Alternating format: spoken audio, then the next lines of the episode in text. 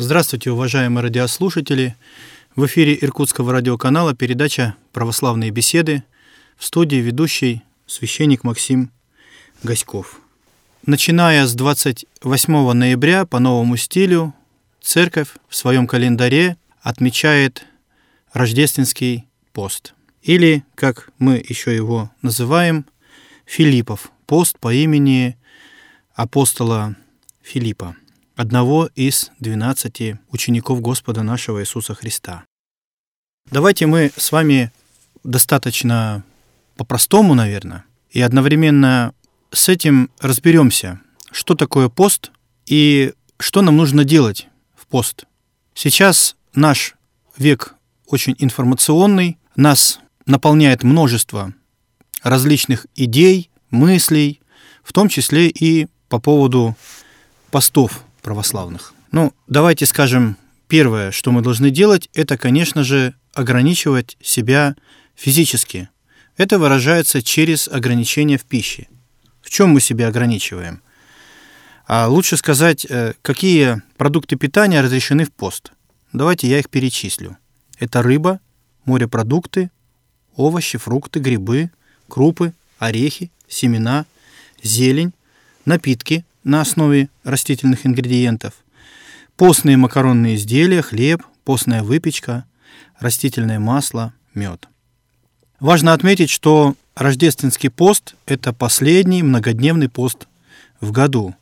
Начинается он с 28 ноября по новому стилю и заканчивается 7 января по новому стилю, празднованием Рождества Христова. Длится он 40 дней и потому именуется в церковном уставе Четыредесятницей, так же, как и Великий пост.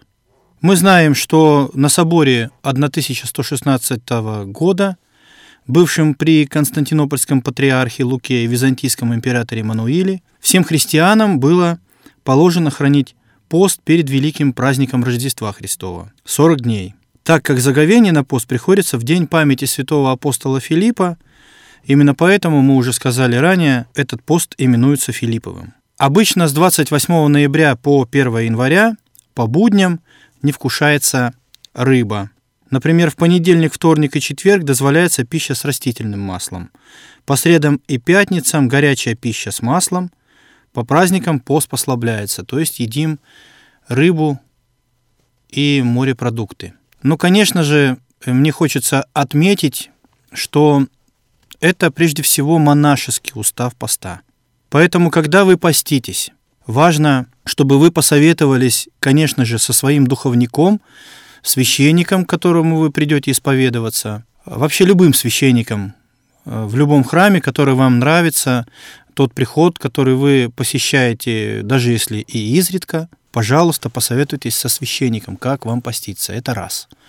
Ну, а второе, советуйтесь со своим лечащим врачом, если у вас тем более есть э, какие-то хронические заболевания. Э, потому что, во-первых, говорю несколько тривиальные вещи, мы не против медицины, мы за врачей, мы на стороне врачей, мы на стороне э, в том числе физического развития человека, а это предполагает обращение к медицинским устоям науки и тем людям, которые выражают эти устои, то есть врачи. Соответственно, пожалуйста, посоветуйтесь, если у вас диабет, или у вас еще что-то вот такое тяжелое, хроническое в вашей жизни происходит, да, то я вас очень прошу, как священник, сходите и проконсультируйтесь, какие продукты вам кушать, какие продукты вам не кушать, может быть, для вас обычное воздержание от мяса будет уже э, великим делом. Это уже будет постом, то есть, по сути, э, все наши ограничения – это возможность воздерживаться. То есть воздержание – это полезный инструмент для духовного развития человека. То есть для нас это не цель, для нас это средство. Это важно понимать. Целью является наше духовное развитие – Наша молитвенность – это как раз, наверное, второе, о чем мы должны поговорить в отношении поста. Помимо ограничений физических, мы должны ограничивать себя духовно. Должны ограничивать себя вообще а во время поста тем более, от просмотра различных ненужных совершенно нам передач. Может быть, даже это передачи, ну, как говорят, полезные. Вот я буду новости смотреть, говорит человек. Ну, новости, это же вроде как неплохо, да? В принципе, это ж не какая-то там развлекаловка или, извините за выражение, чернуха, но можно же смотреть новости 24 э, часа в сутки и терять драгоценное время на важные вещи, на любовь к своему ближнему, к своим родным, на любовь к Господу, выражаемая в молитве, в чтении Святого Божьего Слова, в посте в том числе, в делании добрых дел – ведь дело недобрых дел — это тоже выражение нашей любви как к ближнему, так и к Господу. Вот что такое пост. Пост — это совершение милостыни. Пост — это наше сосредоточение на Христе. По сути, наша вера, вера православная, она христоцентрична. Она такова, что в основе ее лежит учение Господа нашего Иисуса Христа.